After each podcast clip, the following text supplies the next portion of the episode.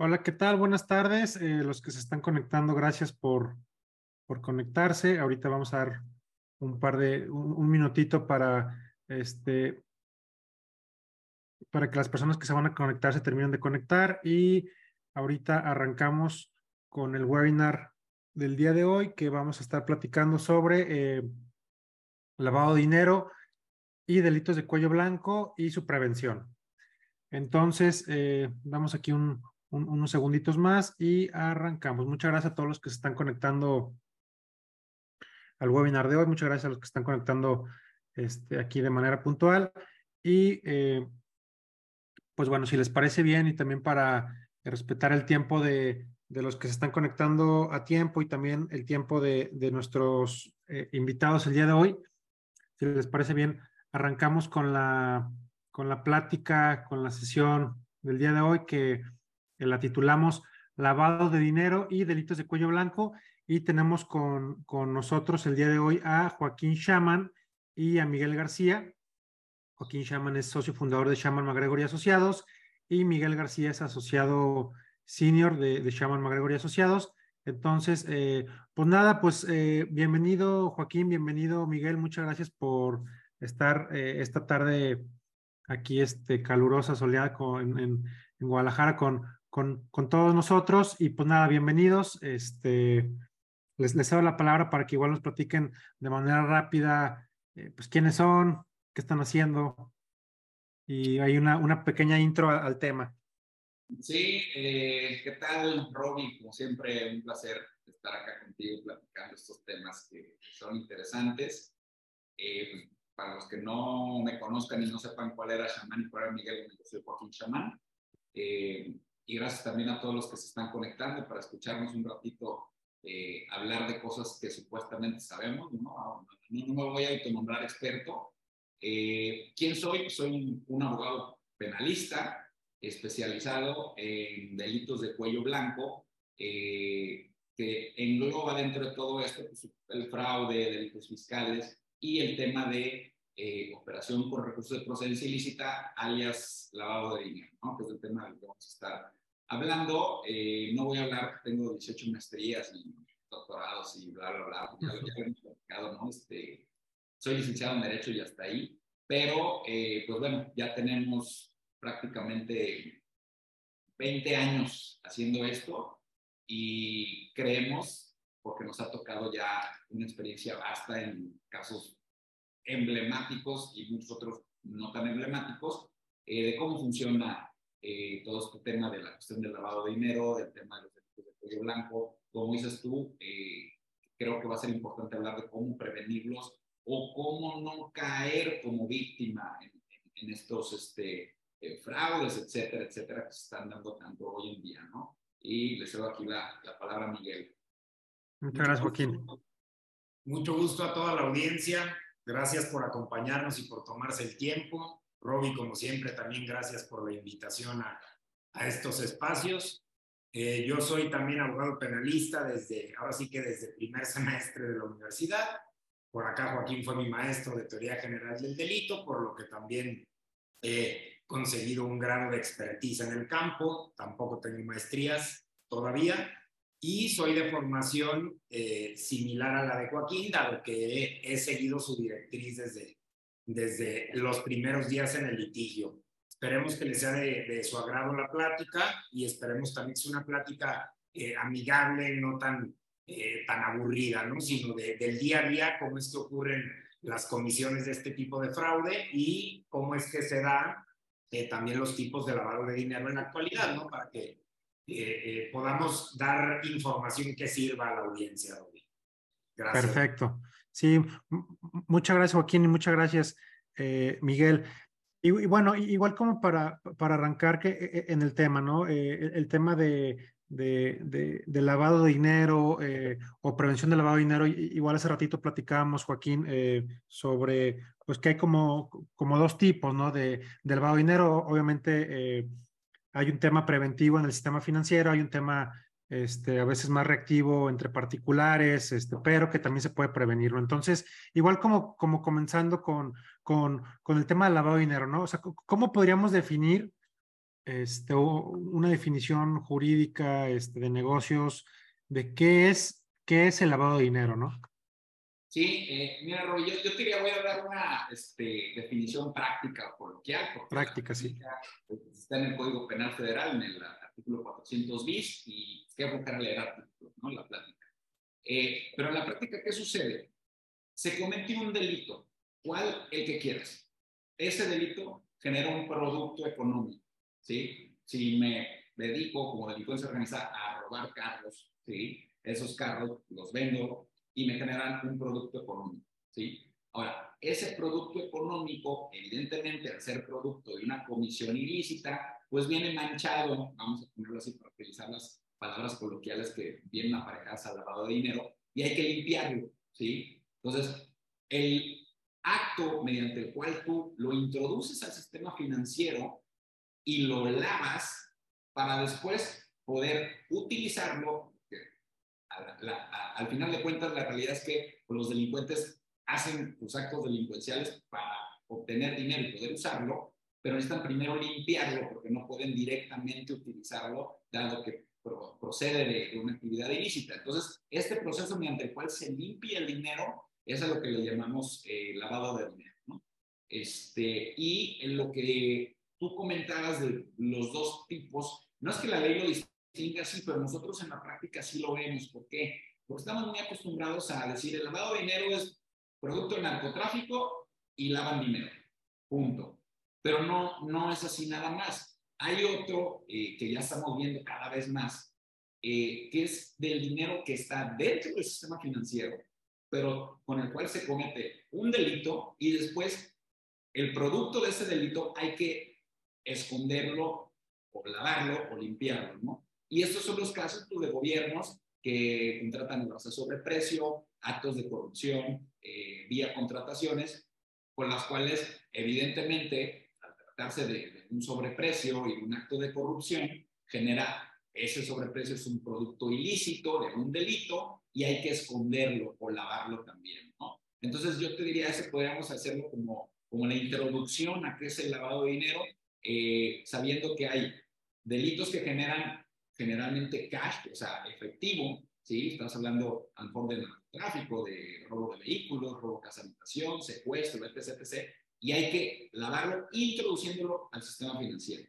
Y los otros son eh, recursos que ya están en el sistema financiero porque son recursos de entidades públicas, municipales, estatales, federales, con los cuales a través de generalmente contrataciones a sobreprecio se obtiene un producto ilícito que hay que esconder. ¿no? Entonces, yo lo, yo lo pondría en esos dos grandes aspectos. Ok, perfecto. Entonces, eh, como igual como yo lo entendí, son eh, ahora sí que recursos de procedencia eh, de algún tipo de crimen, que puede ser ya sea efectivo o puede ser pues también dinero dentro del sistema financiero, pero que provienen de alguna actividad ilícita y que pues lo, que se busca hacer es de cierta manera fiscalizarlo y que ya en lo que se invierta o, si se usa ese dinero para eh, otras cuestiones productivas, pues de cierta manera ya el dinero procedente de esa inversión, este, ya sea de manera lícita, ¿no? Por eso también digo, y más en, en México o, en, incluso Guadalajara, Zapopan, hay mucho, este, pues dicen que mucho lavado de dinero. ¿Por, ¿Por, qué? Pues por eso, ¿no? Porque a veces hay mucho capital y vemos a lo mejor, este, o muchas construcciones o, o, este, o muchos casinos, no sé, Las Vegas, etcétera, ¿no? Correcto, es justo para eso, Roby, para tratar de darle apariencia de realidad a de dónde viene ese dinero o de dónde sale ese dinero. Es, es, es justo por eso que luego negocios fugaces, eh, los inmuebles eh, vendidos eh, y no habitados, las construcciones igual, es justo para darle esa apariencia y de ahí se acuña propiamente el término lavado de dinero, porque la actividad es literal limpiar el dinero. ¿De dónde viene o de dónde, o de dónde sale el título lavado de dinero? De la época de Al Capone, que él para lavar su dinero lo hacía a través de lavanderías de ropa, ¿no? De ahí es donde se acuña el término propiamente, el lavado de dinero. Ya, ya, sí, como, como, todo el tema de la, de la mafia esta siciliana en Nueva York, que era así muy como en las películas, ¿no? Que vemos que tenían literalmente lavanderías, ¿no? De ahí viene, órale. Sí, es correcto. Aquí, ¿cuál es la característica cuando hablamos de, este tipo del que mencionaba yo, que es dinero que no está en el sistema financiero, que proviene de un delito. La forma de hacerlo es a través de un negocio, ¿sí? que su actividad originaria es lícita, pero que la regulación le permite recibir dinero en efectivo. Entonces, por eso vemos restaurantes que los remodelan y los remodelan y están solos. Eh, ¿Por qué? Porque el restaurante reportó y sabes que estoy teniendo ingresos de 2 millones mensuales, ¿no? Y tú lo ves solo y dices, pues, ¿de dónde, maestro?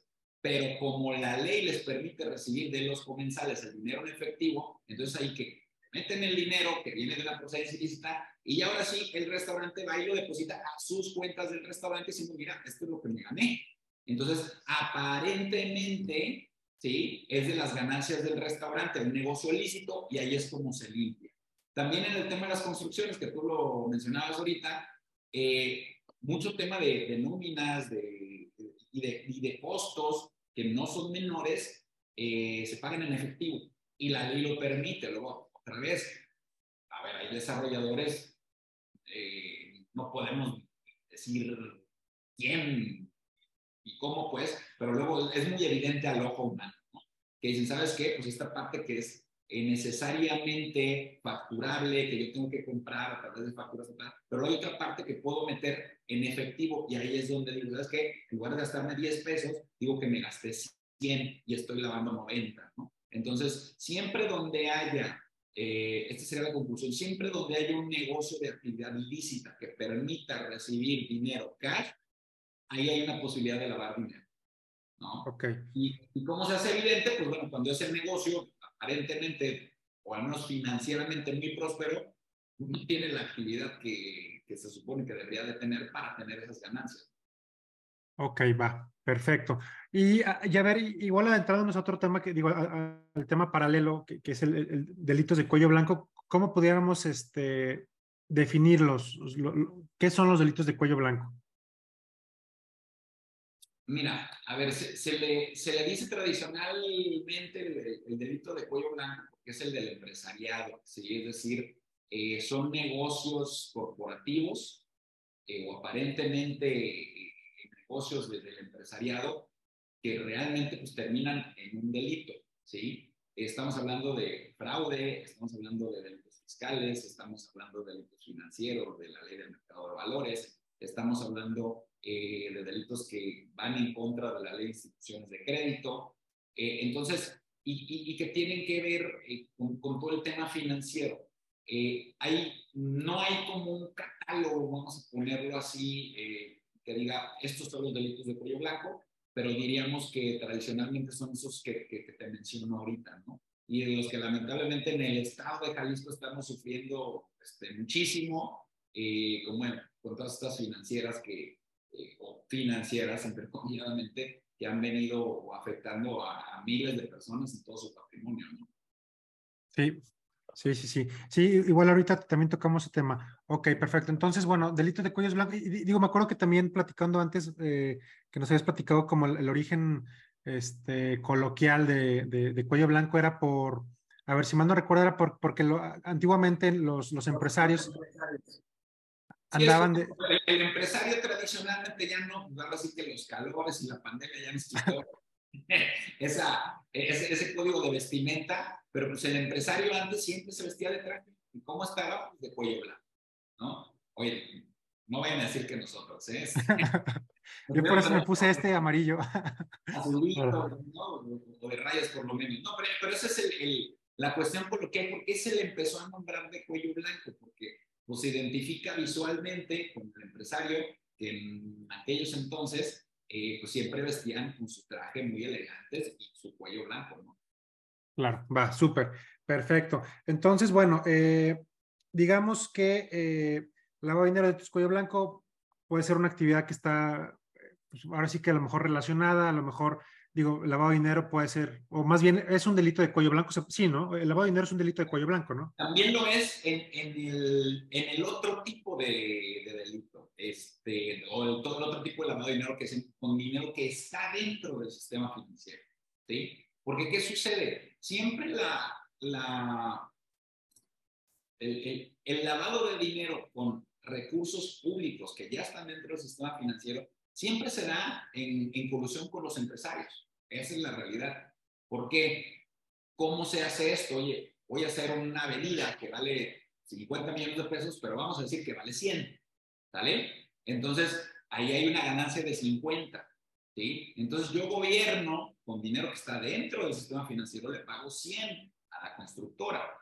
Evidentemente, la constructora tiene que estar coludida con el gobierno para recibir 100 sabiendo que vale 50, ¿sí? Y el compromiso siempre viene después hacerte llegar esos 50 por otro lado, ¿sí? Entonces, ¿qué sucede? Luego el empresario se presta para decir, oye, por decir la constructora, me gasté XXXX en la construcción y ahí viene un rumbo de 50, ¿no? Oye, que esos 50 me los gasté. Materiales de construcción, 50 millones de pesos, ¿sí? Entonces, le mandan el, el, dinero a una empresa que ahí es donde se utilizan las demás empresas fantasma o empresas fachada, que realmente son solo un vehículo para justificar el movimiento del dinero, ¿sí? Y generalmente luego le ponen quizá otra capa de otra empresa fantasma y de ahí generalmente van a paraísos fiscales donde hay cuentas con beneficiarios ocultos. Entonces, si sigues la traza del dinero, te vas a dar cuenta que quizá quien está en el puesto público, en cierto cargo público, es el beneficiario de esta cuenta final en donde circularon esos 50 millones extra, para poner un ejemplo específico, ¿no? Eh, entonces, pues sí, efectivamente, el lavado de dinero también es un delito cuello blanco porque eh, en, en, en el eslabón de la cadena que se necesita, entra el empresario necesariamente. Claro.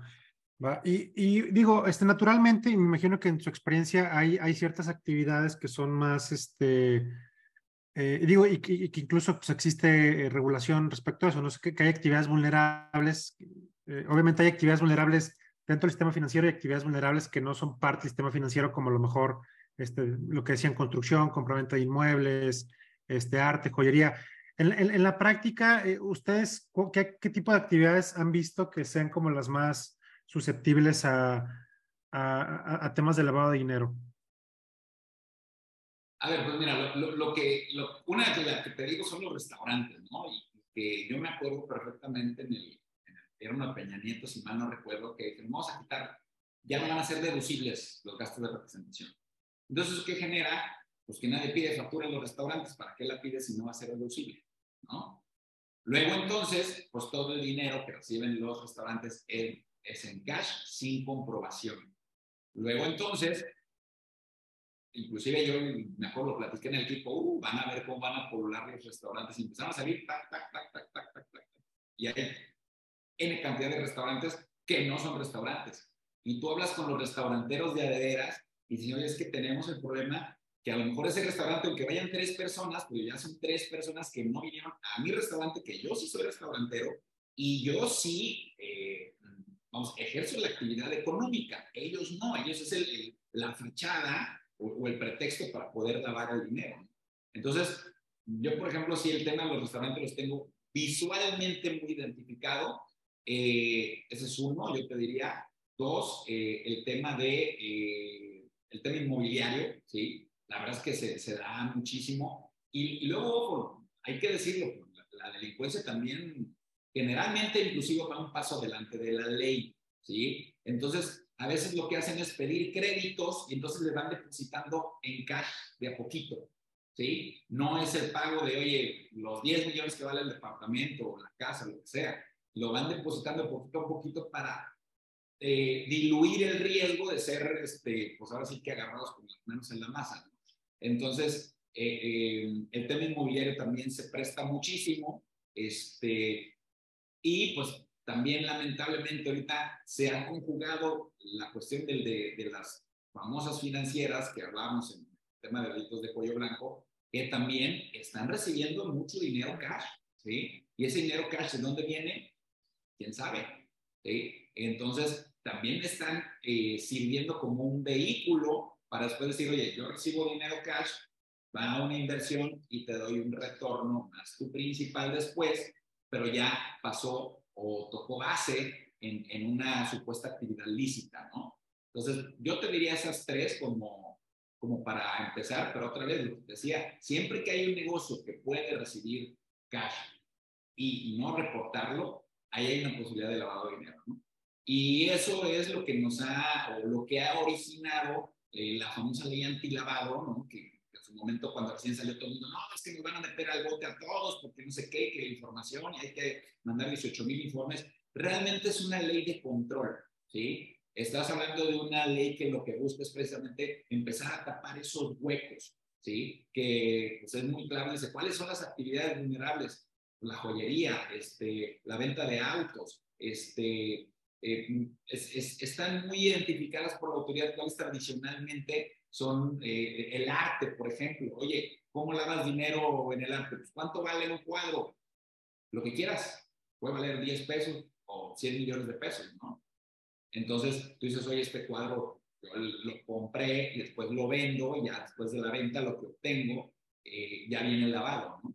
Eh, entonces sí eh, es casi, casi cualquier actividad que permita la acepción de cash es un nicho para, para lavar dinero. Entonces, imaginemos cuánto circulante o qué parte de la economía pues es, es, es, es, es un es un proceso de lavar dinero que viene de, la comisión de delitos, ¿no? Ahora ya empiezas también con bitcoins y criptomonedas, ¿eh, Roby? Como son instrumentos, como ya lo decía Joaquín, como son instrumentos que, carecen de, de, regularización por la autoridad, o como la misma autoridad está pobre de criterio aún y, y, y no lo ha experimentado, entonces la delincuencia siempre está innovando, o sea, incluso un paso adelante de la autoridad. Por eso es que sacan este tipo de ventajas con todo este tipo de actividades, son susceptibles de explorarse como lavado de dinero, ¿no? Claro, sí. Y este, y bueno, ahorita mencionabas que eh, ahora sí que eh, históricamente la, forma más, más sencilla pues ha sido eh, a través del efectivo, ¿no?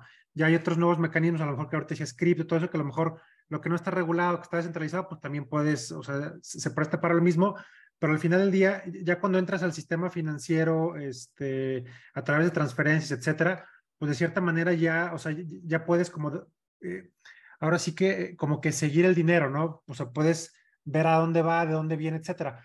Muy diferente al efectivo, que pues, realmente el efectivo, sea lo que sea, pues sigue siendo el rey este, en la economía, me atrevería a decir, en México y, y, para estos temas, pues realmente es muy difícil de identificar porque es imposible. Ahora sí que no, ¿dónde está? Pues quién sabe, lo puedes esconder, lo puedes enterrar, lo puedes tener en una caja, etcétera. Entonces, eh, en ese sentido, y, a lo mejor eh, con otros esfuerzos que ha habido, eh, no sé, en México, en otros países de, de incluir financieramente a las personas a través de, de, de, incluirlas al sistema financiero, a través de la digitalización, a través de todas estas nuevas apps, eh, todo el tema fintech, neobancos, etcétera. Este, me imagino yo que también, pues, eh, pues, aún y, cuando sea a través del sistema financiero, pues ya existen nuevos mecanismos, ¿no? Para poder, eh, a lo mejor, hacer ese tipo de actividades. igual como para, para, para entrar un poquito el tema de prevención, o sea, yo como empresario, como emprendedor, como este directivo de alguna empresa o incluso dentro del sistema financiero, ¿qué, qué puedo hacer yo para prevenir este tipo, este tipo de prácticas, ¿no? Y, a lo mejor diferenciar que hay, digo, sistema financiero, pues hay como cierto compliance especializado que hay que cumplir, ¿no? De, de temas de PLD, incluso algunas, bueno, prácticamente todo, todo el sistema financiero tiene que tener esta figura de oficial de cumplimiento, este, etcétera, ¿no? Pero bueno, también está toda la parte que no es sistema financiero, entendiéndose cualquier institución o cualquier empresa que no sea parte del sistema financiero, pues también entra dentro de estas, este, o, puede ser sujeto a actividades vulnerables, ¿no? O sea, ¿cómo, o sea, como qué recomendaciones podrían darle al, al, empresario para eh, poder eh, identificar o prevenir ese tipo de, de, de, de, prácticas que muchas veces, eh, digo, es muy difícil saber si alguien, si tengo una cafetería y viene un, pues alguien que tiene dinero de procedencia ilícita, pues yo voy vender café, pues o sea, ahora sí que hay, hay, como ciertos niveles, ¿no? Me imagino. Entonces, este, como en ese sentido, como, como qué recomendaciones podrían dar, cómo se puede blindar la gente, a lo mejor este, las empresas, etcétera. Sí, mira, a ver, yo me iría un poquito atrás para, para complementar la, la pregunta y que la respuesta sea un poco más, este, más completa. Eh, yo creo que, que una estrategia global, vamos a ponerla así, del gobierno, es pegarle al cash. Si tú le pegas al cash, le pegas el lavado de dinero.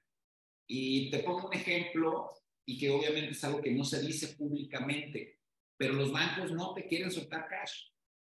Tú vas al banco y tú tienes tu cuenta y tú tienes tu dinero y tú dices que quiero sacar mi dinero. Dicen, no, puedes sacar N cantidad diaria y tienes que hacer cita y te damos una cita a la semana. Entonces, le estás pegando al cash, pero dicen, pero baja la y por la app tú puedes hacer la transferencia electrónica a quien tú quieras. ¿Sí me explicó? Entonces, yo sí veo, aunque obviamente es, pues es un secreto a voz, eso es algo que no se dice, que si hay una estrategia de gobierno de ir reduciendo el circulante de cash, precisamente para que todo esté funcionando de manera rastreable y de manera de que se pueda seguir el camino del dinero, porque dices tú, una vez que está en el sistema financiero es relativamente fácil eh, seguir ese camino, ¿no? Este, es, eso es lo primero.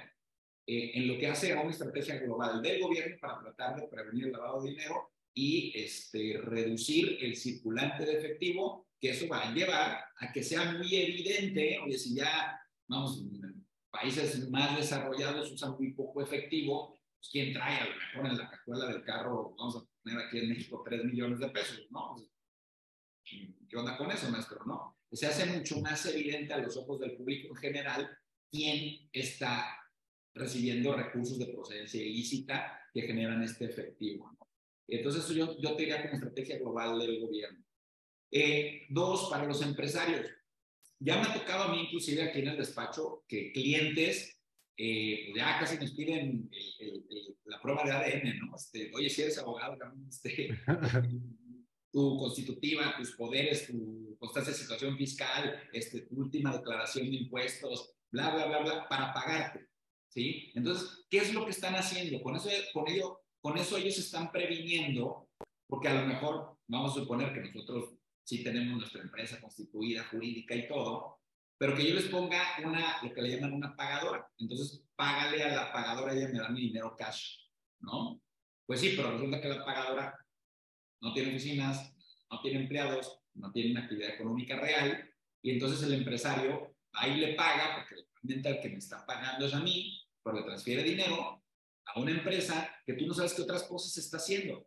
A lo mejor también está recibiendo dinero de procedencia ilícita y lavándolo. ¿Y qué sucede? Que cuando la autoridad investiga a la empresa que está aquí recibiendo esa cantidad de dinero, también va a jalar a la investigación al empresario, ¿sí? Que por pagar un servicio, pues dijo, bueno, está bien, le pago ahí, no pasa nada. Sí puede pasar, es decir, sí pasa. Entonces, eh, ¿qué recomendación? hay que cuidar eh, a los proveedores que les pagas, eh, que efectivamente te esté facturando quien te está prestando el servicio, porque hay, hay este, muchos que les encanta ponerte eh, empresas este, y tercerear el pago, ¿no? Que no es lo correcto, realmente no es quien te está prestando el servicio, ¿no? realmente no es quien está siendo tu proveedor. ese... Sí, que, que, incluso en una auditoría fiscal podría, este, te podrían, o sea, te podrían tumbar ese, ese gasto, ¿no? O sea, cuando hablas de pagadoras, o sea, es, es, el mismo concepto que una facturera, ¿no? Sí, es correcto. Ok. Entonces, este... Eh, perdón que, que, te interrumpí, Robbie. La segunda, ¿cómo prevenir? Señores, en sus estrategias fiscales no usen factureras. ¿Sí? Este, ¿Por qué? Porque al final de cuentas, la autoridad lo que hace es esa facturera que suena bien bonito cuando te vende la estrategia fiscal, no, mira, y después de aquí mandamos la lana, no sé dónde, ta, ta, ta, ta, ta. Siempre hay un eslabón débil que es una empresa que carece otra vez de infraestructura, domicilio, empleados, etcétera, etcétera, y que tú no sabes qué otro dinero están metiendo ahí, ¿sí? Porque muchas veces las estrategias fiscales implican la generación de una factura y esa, se paga esa factura, se deduce, pero a la vez luego ese dinero va a parar por teóricamente la propia estrategia fiscal a otros lados y siempre ese eslabón débil es donde termina cayendo el, tema. Eh, ¿Y a qué me refiero? Pues que tú eres un empresario con una actividad lícita, que produces dinero lícito, ¿sí? Y por ahorrarte en impuestos, eh, ¿qué haces? Recurres a estas estrategias, pero tú no sabes esa empresa qué dinero le están metiendo, ¿sí? Y entonces esa empresa se ve, ahora sí que eh, metida en una investigación de un tema más fuerte y te jalan a ti como empresario y dices, oye, ¿qué tengo que ver? Sí, jalan a todos, ¿no? Ahora sí que ahora todos los, los, que tuvieron que ver con esa empresa la, la, arrastran. Pero una pregunta, o sea, ¿en la práctica sí les están, sí les están dando a las, a las pagadoras o realmente no? Sí, sí les dan, sí les dan. Evidentemente no a todas, porque es algo imposible de controlar después de tantas que surgen. Pero la autoridad, la realidad es que sí ha sido eh, diligente y también avanzado en, en, detectarlas y empezarlas a citar y en muchas ocasiones las extingue o les ejerce acción penal, por supuesto que pasa. El, el, problema es que luego es cultural porque tienes operaciones, digamos, que te salen bien con ese ejercicio y dices, no, a mí nada me va a pasar, hasta que pasan las cosas.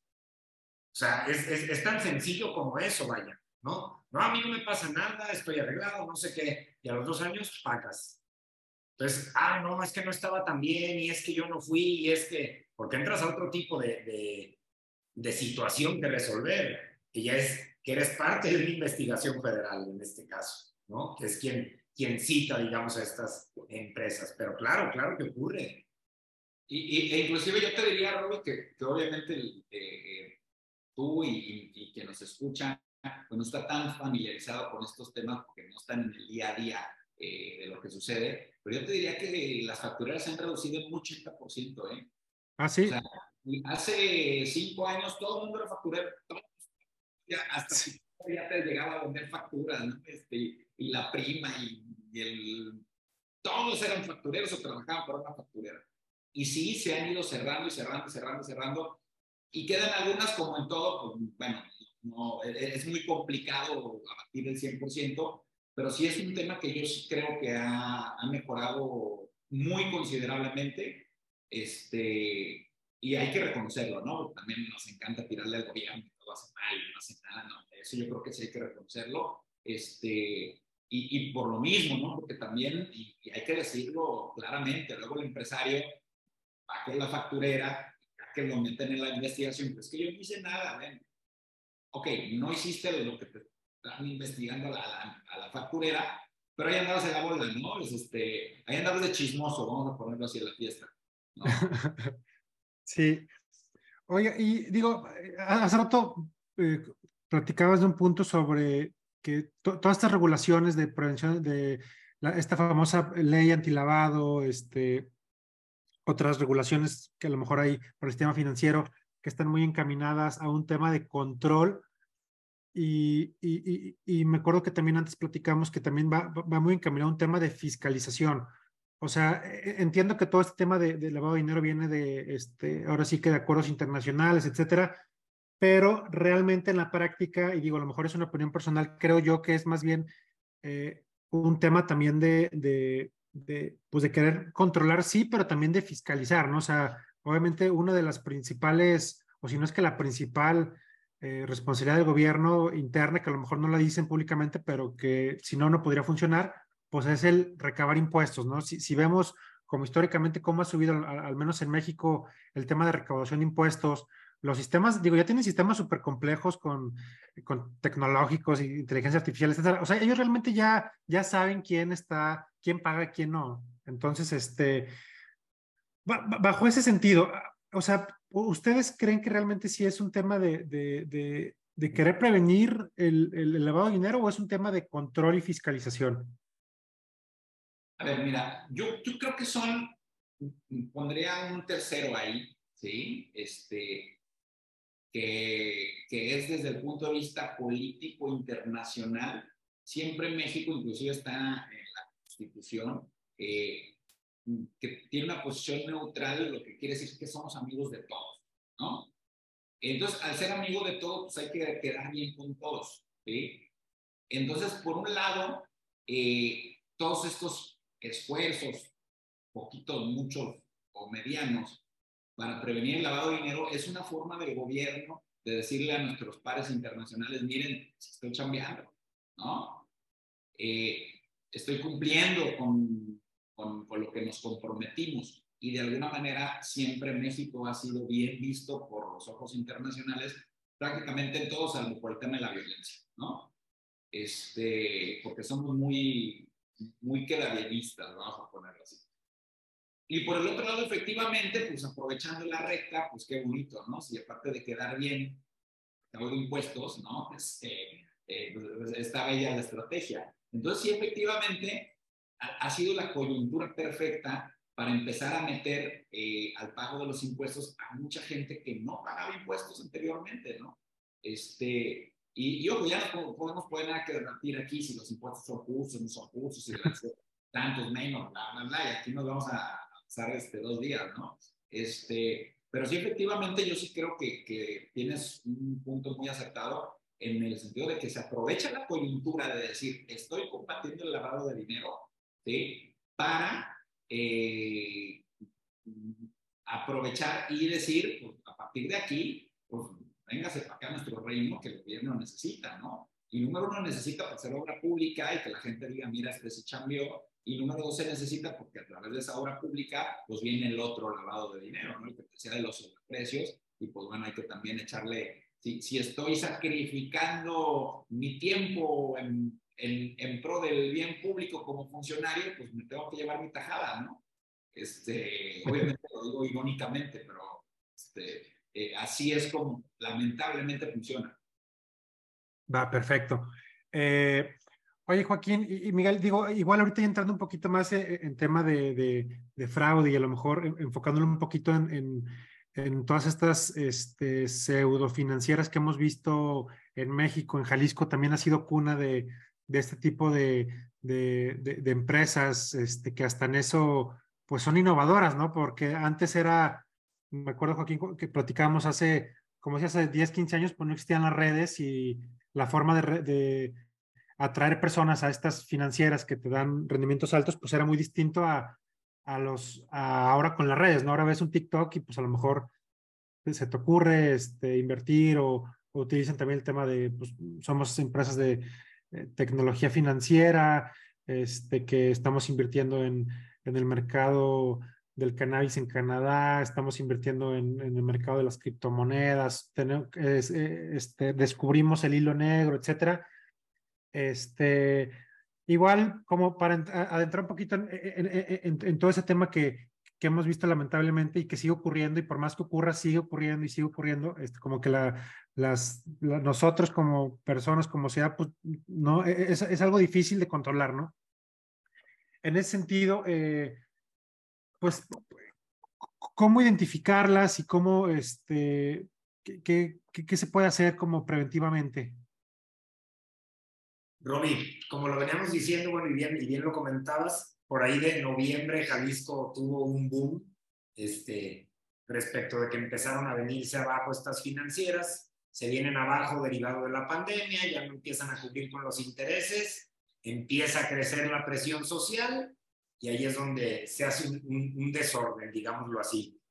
¿Cómo, ¿Cómo prevenir o cómo enterarse? Ya lo decías tú, eh, manejo de información, y que esa información se permite en la sociedad civil, eh, que muchas veces parece que ni así se entiende porque la gente sigue confiando en estos instrumentos porque le ofrecen un rendimiento más alto que el del mercado.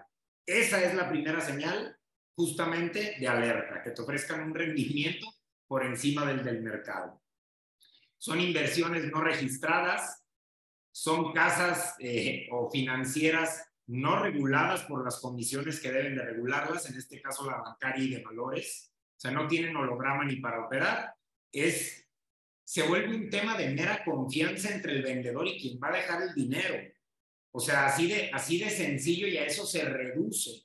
Evidentemente después las, autoridades encargadas de investigar lo hacen porque la presión social los orilla a, pero son las principales conductas que te van a definir que esas casas de bolsa o esas eh, financieras no son más que ladrillos de, de, polvorón, ¿no? Esas, esas son realmente, este, digamos... Y que a veces, a veces, aunque sean ladrillos de polvorón, pueden, pueden es que, claro, un rato, ¿no? Claro que pueden perdurar. El, el caso más famoso es el, el, el, de AJP. Ese señor duró operando 30 años. Justamente entra en recesión los dos años de la pandemia o el año y medio de la pandemia.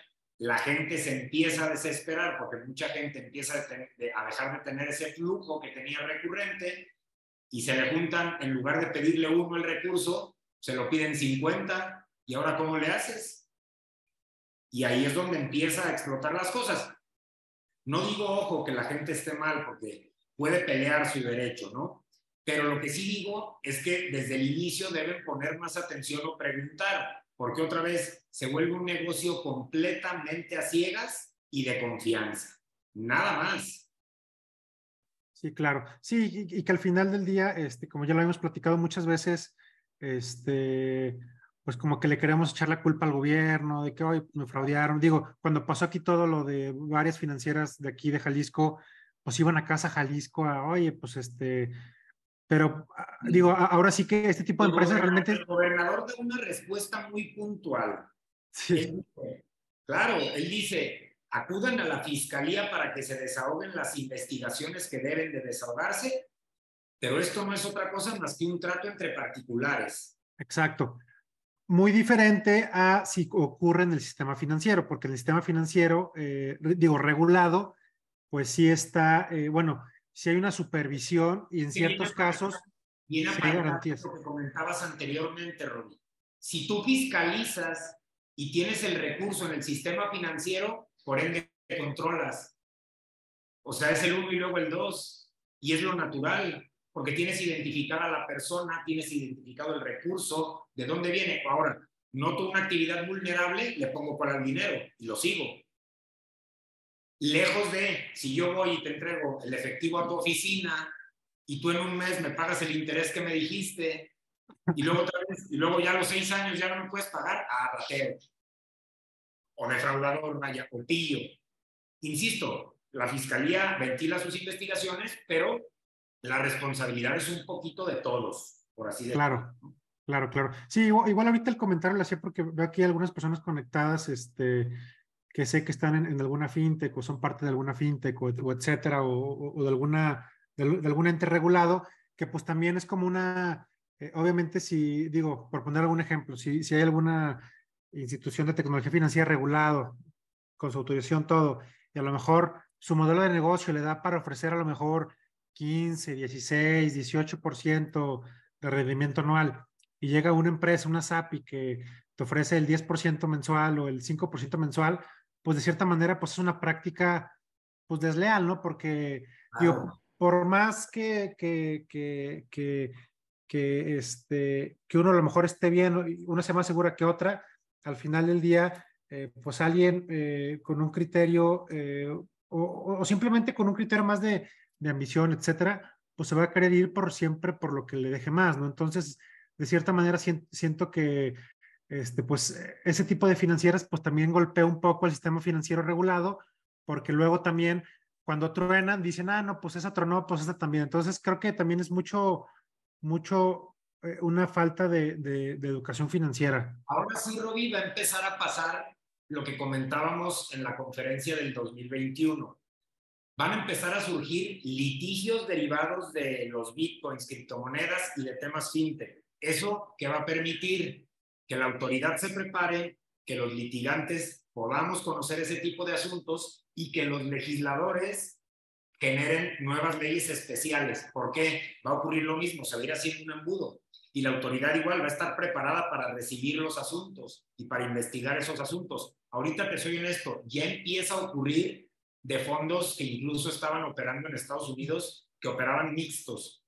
con dinero y operaban con bitcoins, que ya les empiezan a quitar los permisos y demás, que ya está permeando en operadores de México y demás. Pero eso va a traer, evidentemente, eh, eh, problemas y litigios, pero va a traer también más frescura en los criterios para, para el país y va a traer también innovación jurídica para, para ese campo, que, que la realidad es que aquí está todavía un poco inexplorado, ¿no? Sí, perfecto.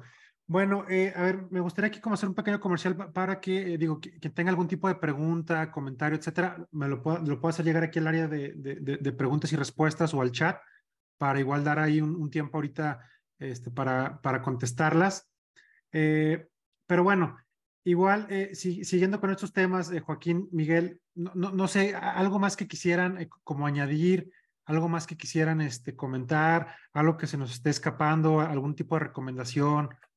Sí, mira, a ver, yo creo que ahorita en, en, este tema de las financieras, y tú comentabas algo ahorita de que mucha gente que nos está escuchando probablemente trabaja en alguna fintech o forma parte de alguna fintech. Hay que distinguir dos esquemas diferentes, ¿sí? Una cosa es que tú tengas una empresa tecnología lo que sea y requieras capital semilla o capital de inversión para crecer y le ofrezcas a tu inversionista un rendimiento determinado sobre su inversión, que eso es perfectamente lícito, eso no tiene ningún problema, ¿sí? Y otra cosa es que te dediques indiscriminadamente a recibir dinero ofreciendo un rendimiento. Eso es ilícito, eso está prohibido por la ley. Está prohibido por la ley de instituciones de crédito que dice no puedes captar recursos del público en general ofreciéndoles un rendimiento determinado.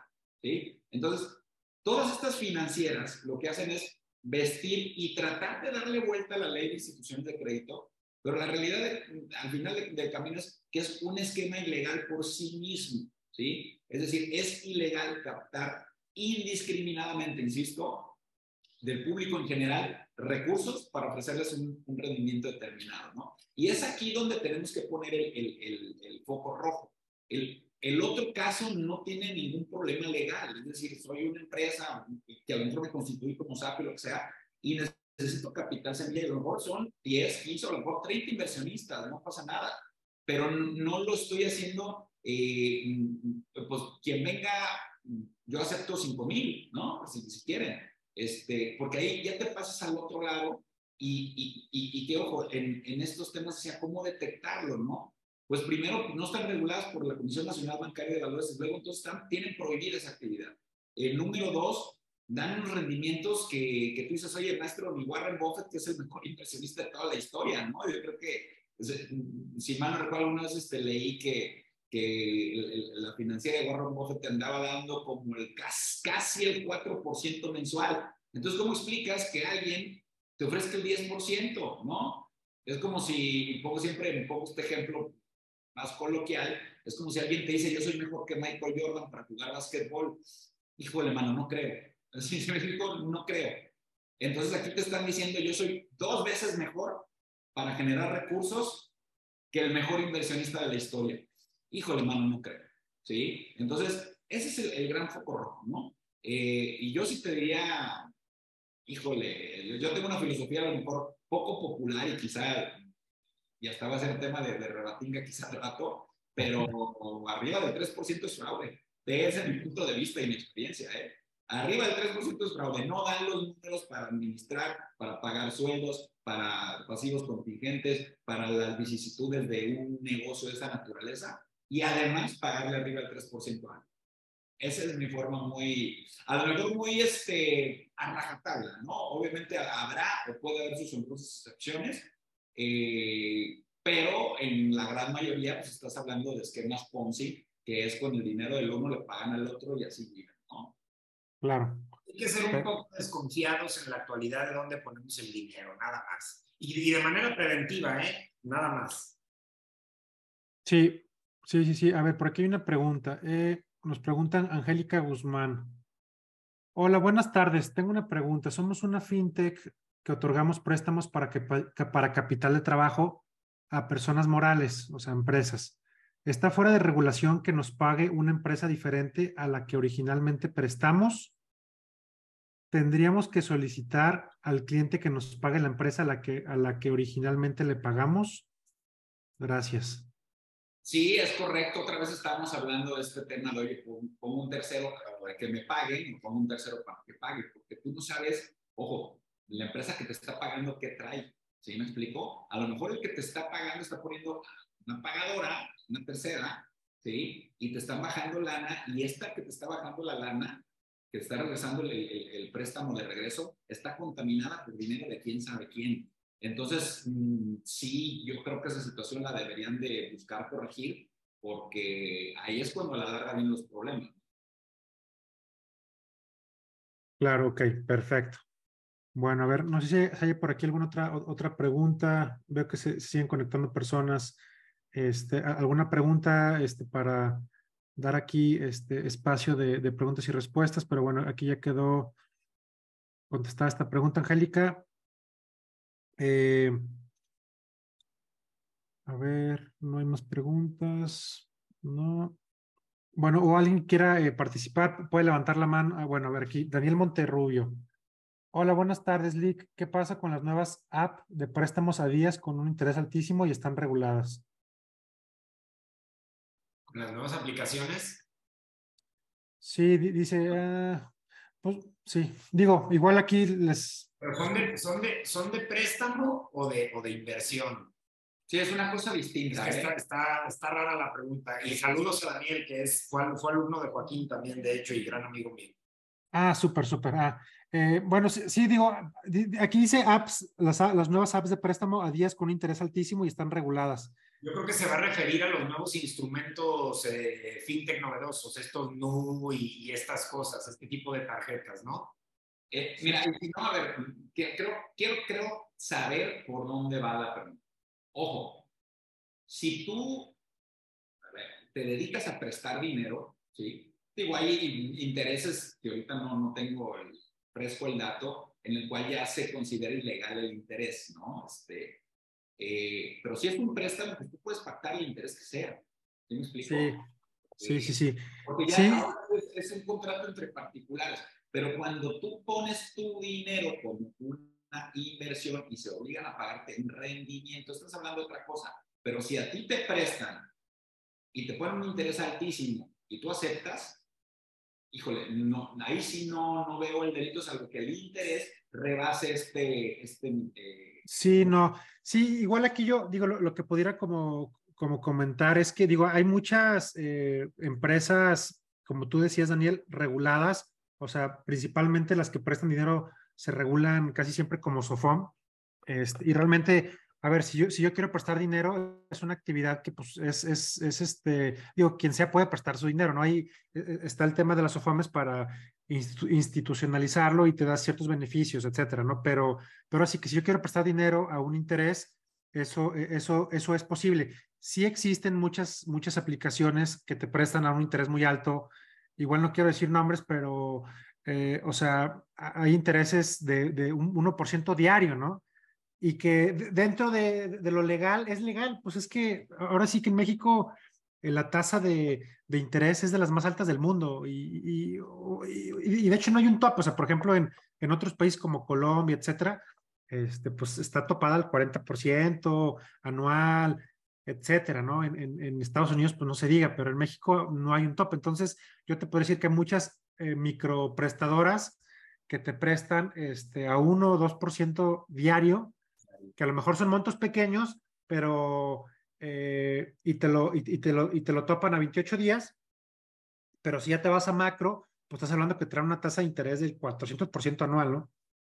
Claro. Y ojo, aquí nada más me gustaría agregar, sí, sí me ha tocado ver y si hay, si hay nuevas empresas que hacen esto de, de prestarte y que y, y hay que tener mucho cuidado porque hay, hay, hay algunas que se están utilizando para hacer algunos tipos de, pues, ¿cómo decirlo? No, pues, no, no sé si es fraude, pero es, es este, te empiezan a, o sea, obviamente cuando tú bajas una aplicación, siempre acepto términos y condiciones y todo lo acepto, ¿no? Y muchas veces tú le das acceso a tus redes sociales, a tus fotos. Hay, se han hecho ya muchos fraudes o intentos de, eh, ¿cómo se dice cuando alguien te está eh, como... Usurpación de identidad. Sí, usurpación de identidad, pero también cuando te están como, chan como chantaje, entonces te dicen, oye, a ver, tú me vas a pagar esto, o si no vamos a sacar estas fotos, o si no vamos a sacar esta conversación. Eso, eso es real, ¿eh? Eso, eso es real, extorsión, gracias. Este, eso es real y, y, también ha pasado. Entonces yo ahí, o sea, mi recomendación es, este, eh, pues hay que tener cuidado, hay que revisar bien cuáles son y si se van a, y si se van a meter una de esas apps que están reguladas, pues que, que sí estén reguladas, o sea, que sea una SOFOM, es muy difícil que se presten a esos, pero, pero, pero regreso. O sea, yo siendo eh, Roberto Aguilar, puedo abrir una aplicación y prestar dinero a todo el mundo. Eso es algo que yo lo puedo hacer porque es mi dinero, ¿no? Entonces, pues como que tener cuidado que sí estén reguladas, ¿no?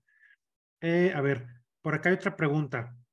Eh, Javier Pineda, ¿qué pasa con las empresas que se promocionan como bancos de segundo plano? Muchas tipo fintech. Se venden bajo la idea de su operación, de que sus operaciones son difícilmente, difícilmente rastreables justo por esa característica. Bien fácil, Robbie. Eso es la primera señal de alerta y no, y no proporcionar datos personales. También lo habíamos platicado, porque luego a partir de esos datos personales es donde se cometen los fraudes. Ahorita va, va, va con aparejado a tu anterior respuesta justamente. Porque habría que cerciorarse de que sí fueran fintechs o que fueran sofomes eh, reguladas, ¿no? Y muchas veces Tú te metes hoy en día a Internet y estás bombardeado de información y de productos financieros todo el día.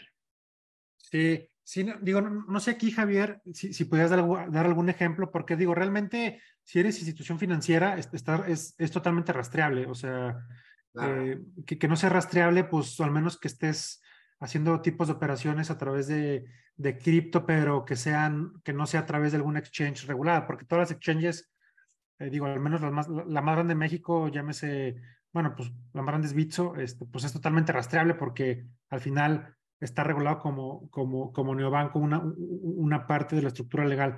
Entonces ahí, Javier, digo, yo creo que si te dicen que son operaciones difícilmente rastreables, pues yo creo que ahí hay, hay un foco rojo. Este, y si, si que nos quieres dar algún ejemplo, pues adelante. Sí, eh, yo creo que como dijo Miguel, ese, ese tipo de, de, de, también lo usan por publicidad, eh, pues son anclas para obtener información y después utilizarla en tu contra para extorsionarte, para eh, decirte deposita aquí, tal, tal, tal, ¿no? Este, y, a lo mejor alguien que está buscando realizar una operación poco más fiable, que habrá, mil motivos para hacerlo, este, dice, ay, pues mira, aquí, ¿no? Aquí, aquí, como dicen, aquí es Colima, y pues resulta que no, que no era Colima. Perfecto. Bueno, aquí Daniel, Daniel Monterrubio les manda saludos. Qué gusto verlos y escucharlos. Gracias por la aclaración y un abrazo a los tres. Gracias, Daniel. Y bueno, aquí una pregunta anónima dice, ¿qué tal, licenciado? Una pregunta, ¿qué tan difícil es que proceda una denuncia por fraude por alguna aplicación que realiza inversiones en criptomonedas? Eh, pues mira, a ver, ¿qué tan difícil o no? Depende qué tantas pruebas tengas de que efectivamente haya sido un fraude, ¿no? Pero, pero el tema de las, de las criptomonedas, si te soy honesto, es que la autoridad ahorita tiene muy poco acceso a la trazabilidad del dinero en esta parte una vez que lo hacen con criptomonedas. Eh, nuestras autoridades ahorita están en pañales en la obtención de información, ¿sí? Entonces, sí lo veo bien, bien complicado, ¿no? Y luego eh, hay que decirlo, el, dinero es muy fácil que, que pueda moverse no solo en México, sino en el extranjero, este, pues, un SPAY internacional, un transfer internacional. Entonces, para que una autoridad de un estado solicite información a un banco, no te vayas tan lejos, a un banco gringo, puede ser un bronco, no, no, no, no, no, no. Entonces, y si ese banco después de, ah, es que sabes que después de aquí se fue otro, y después de aquí se fue otro, olvídate, ya, ya te metiste ahí una arena movediza que de la que muy probablemente no vas a salir. Sí, no, y digo, y, casi siempre estas, estas, este, estas aplicaciones que realizan inversiones en cripto, etcétera, pues están muy, eh, digo, si, si lees lo que firmaste de contrato y así, muchas veces ni contrato es, muchas veces son membresías, muchas veces, este, son, este, eh, o sea, es muy difícil que localices a la empresa, pues, ¿no? para empezar, ¿no? O sea, es como que... Al, monito más bien de la empresa, porque te, la empresa la diluyes y listo, que otra vez ya empieza a ocurrir, ¿ok? O sea, ya están empezando a diluir las empresas. Incluso viene, vienen los criterios eh, de, de, Estados Unidos. Hubo unas muy famosas en Miami hace poco, que ya tronó el FBI, la SEC, este, pero ya, ya van a empezar a salir criterios de eso y seguramente nosotros eh, eh, tendremos que estar preparados con herramientas para enfrentarlos, ¿eh? Claro. O para defenderlos. Pues, bueno, bueno, sí, de hecho, bueno, aquí me... la, otra pregunta dice, ¿qué tan complejo es defender el delito de lavado de dinero? Mira, ahí te va. Eh, sí es complejo, te voy a decir por qué. Porque el lavado de dinero ya aterrizando en el delito específicamente, prácticamente todo lo que hagas con el dinero después de, de, que pise el primer, eh, digamos, el, primer semáforo, el, primer paso para después lavarlo, todo lo que hagas, transportarlo, este, invertirlo, gastarlo, todo encuadra en el delito de lavado de dinero. ¿sí? Y luego eh, tiene este tema de que haya indicios de que es de procedencia ilícita. Y estos indicios nunca te dice la ley cuáles son.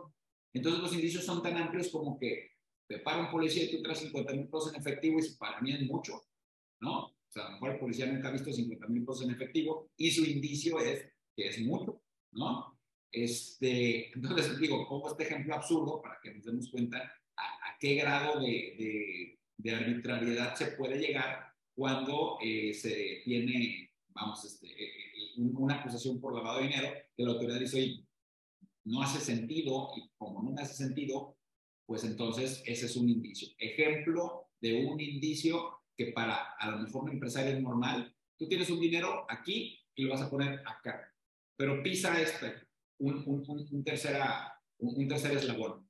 La autoridad dice, no tiene sentido, si le ibas a pagar a este, ¿por qué no le pagaste directo? ¿Sí? Entonces, para mí el hecho que lo hayas pasado por acá es un indicio de que este venía de una procedencia ilícita. ¿sí? Este, luego, ¿qué sucede? Que cuando hay una acusación por lavado de dinero, generalmente se le monta la de delincuencia organizada.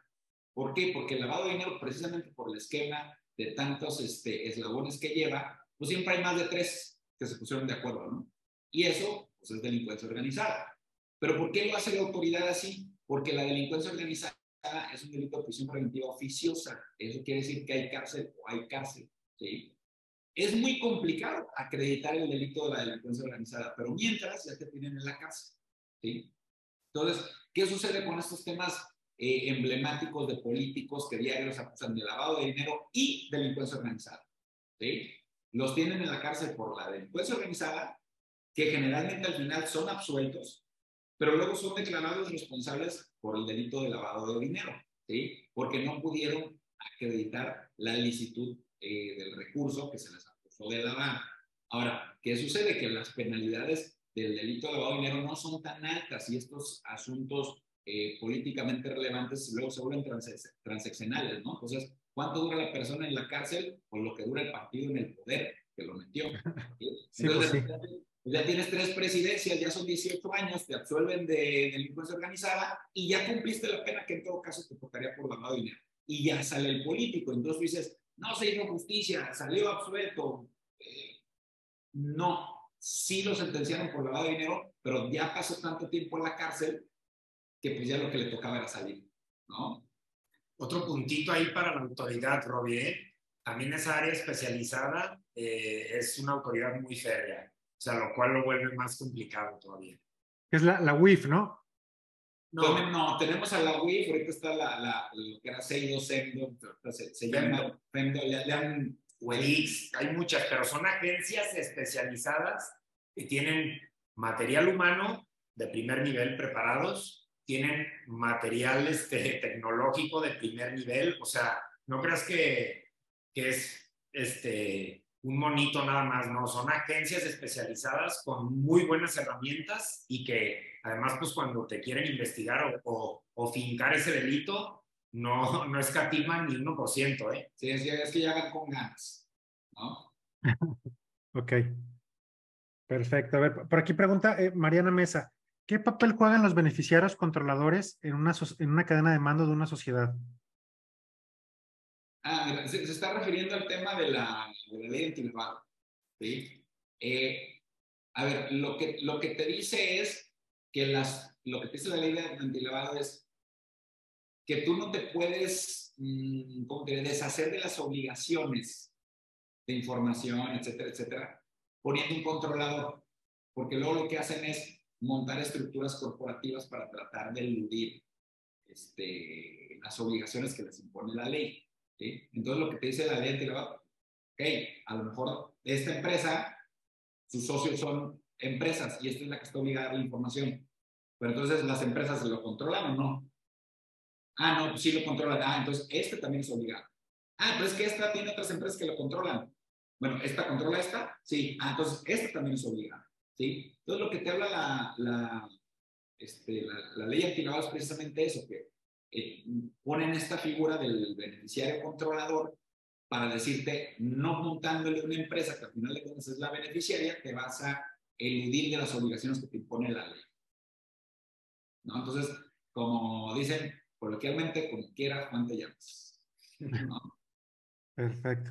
A ver, por aquí hay otras dos preguntas, igual ya, ya para finalizar. Este, Humberto Madrid pregunta, como lo comentaban, lo frecuente que ocurre, lo frecuente que ocurre lavado en el sector inmobiliario. ¿Qué tantas posibilidades hay de que se configure algún delito con los remates bancarios por garantías hipotecarias? Eh, es, eso, ojo, miren, yo, les diría, hasta quien nos está escuchando, sí, hay olas de negocios que traen tintes, vamos a ponerle así, de ilegalidad. ¿sí? Si no son abiertamente ilegales, traen tintes de, de, ilegalidad y, y, luego son muy buen negocio. Todo el mundo se sube a esa ola, pero esa ola eventualmente truena, se acaba y el mar se calma otra vez. Y eso tiene que ver con el tema de remates bancarios. Hace 10 años fue un gran negocio, mucha gente hizo mucho dinero, pero señores, no compren remates bancarios, ya no es negocio, ¿sí? Ya no es negocio. Ahorita, ¿qué sucede? Todos los bancos, ¿por qué existen los remates bancarios? Porque por ley los bancos no pueden acumular inmuebles. No es su objeto, se tienen que deshacer de ellos. Entonces, ¿qué hacen? En todos los créditos hipotecarios que ellos eh, otorgan, los bancos, y los cuales les incumplen, van a juicio y se quedan con los inmuebles, entonces tienen que rematarlos. Pero, ¿qué sucede? que ya todos los ejecutivos de banco tienen a sus compinches de confianza. Esa es la realidad, a los cuales le dan los buenos, ¿sí? Y entonces quedan los malitos. Y esos malitos se los dan a quien se quiere subir a la ola, pero no tiene conocimiento, no tiene experiencia, y resulta que esos malitos pues tienen una escritura falsa, tienen una doble compraventa, una doble escrituración, etcétera, etcétera, ¿no? Entonces, efectivamente, compran los derechos, eh, a lo mejor de un juicio hipotecario que trae un inmueble, compras el famoso remate bancario y a la postre resulta pues que no puedes obtener el beneficio que querías porque pues te pasaron de los malitos, ¿no? Entonces, eh, yo sí, eh, efectivamente se dan y se dan muchísimos y nos tocan, oye, compré un litigio de juicio hipotecario que a mí mi inmueble y resulta que el juicio era sucesorio, no era de otra cosa, o el inmueble ya estaba grabado por otra este, por una, no sé, una demanda laboral que tiene preferente, eh, que es preferente un, un tema de alimentos, o ya tiene un tornillo. Entonces, tú ya no puedes comprar los derechos, pero ya no puedes ejecutar sobre el. Entonces, yo sí les diría, señores, ese negocio, suéltenlo, déjenlo pasar, suena bien bonito, lo fue, ya no lo es. Perfecto. Súper. Y bueno, aquí también preguntan eh, bueno, dice, ¿cómo puedo trabajar para usted, licenciado McGregor? Pues manda el currículum, ya vemos por papi. Va, bueno, igual ya, como para finalizar, ahora, sí, y a lo mejor este, junto con esta pregunta, ¿cómo, cómo se pueden acercar con ustedes para este, algún tipo de, de asesoría, para dudas, etcétera? Sí, mira, a ver, está el número de la oficina, que es el 3630-5340 para anótelo. ¿sí? Ah, ok, 36, es 33, 36, 30. 53, 40. 53, 40, ok. Pero lo más fácil, lo más, más, más fácil, métanse a Google, le ponen llamar MacGregor Abogados y ahí va a salir la página, van a salir nuestras redes, etcétera, etcétera. Somos, honestamente, y si nos jactamos de esa parte, un despacho que recibe todas las consultas, es decir, no somos de estos que hay que pasar como 18 mil puertas blindadas para poder llegar a quien te va a resolver el problema. Entonces, pues con todo gusto, lo que necesiten, estamos a sus órdenes. Pero sí, creo que lo más fácil, más allá del teléfono, es en Google y ahí sale la página, nuestras redes, y es una forma quizá mucho más sencilla de contactarnos. Perfecto. Preguntan que si tienen oficinas en Ciudad de México. Tenemos una corresponsalía, ¿sí? Tenemos una corresponsalía en Ciudad de México donde tenemos nuestras sedes centrales aquí en Guadalajara y tenemos una sucursal en Querétaro y una sucursal en Ciudad de México. Perfecto. Bueno, pues eh, digo, no, sé si hay alguna otra pregunta, comentario, creo que ya no. Este, hubo varios, hubo 14. Eh, pues nada, Joaquín, eh, Joaquín Miguel, pues muchas gracias. No sé si quieran dar ahí ah, una, una conclusión, una conclusión final de todo este tema que pues tiene muchas vertientes, obviamente también siempre, como dicen los abogados, depende, este, eh, pero no sé, alguna conclusión final.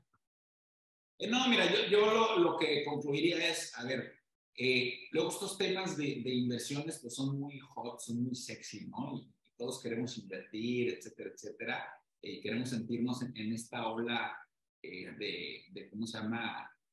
Ahora sí, sentirnos un poquito como Bobby Axelrod de, de Billions, ¿no? Este, eh, cuiden dónde meten su dinero, porque estoy seguro que quien lo tiene trabajó un chingo para ganárselo. Entonces, eh, cuiden dónde lo, meten, no lo regalen. Una cosa bien sencilla, Robbie. Pregunten. Preguntar nunca empobrece. Así de claro. Perfecto. Pues muchas gracias, Joaquín. Muchas gracias, Miguel. Este, también muchas gracias a todos los que se conectaron y, estuvieron aquí este, participando. Les agradezco mucho, eh, que tengan eh, pues muy buena tarde y bueno, ahí está este, eh, pues los datos, si, si, quieren buscar a, Shaman McGregor Abogados, lo más fácil es hacerlo a través ahí de, de, de, Google, este, aquí está el teléfono, todo y pues nada. Muchas gracias Joaquín, gracias, gracias Miguel, este, que tengan buena tarde. Muchas gracias a ti y a toda la audiencia. Hasta luego. Bye.